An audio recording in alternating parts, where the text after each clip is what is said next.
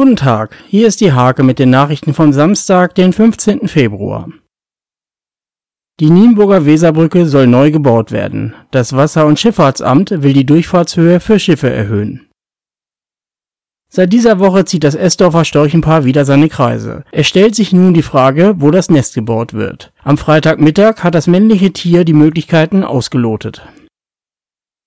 Bereits zum 14. Mal trafen sich jetzt Vertreter von Weser-Anrainerkommunen. Diskutiert wurde in Stolzenau verschiedene Ansätze, Hochwasserereignissen vorzubeugen und zu begegnen. Klaus Hockemeyer wird ab Sommer Trainer beim Fußballkreisligisten SG Schamalow. Er tritt dort die Nachfolge von Markus Thielke an, der zum RSV Rehburg wechselt.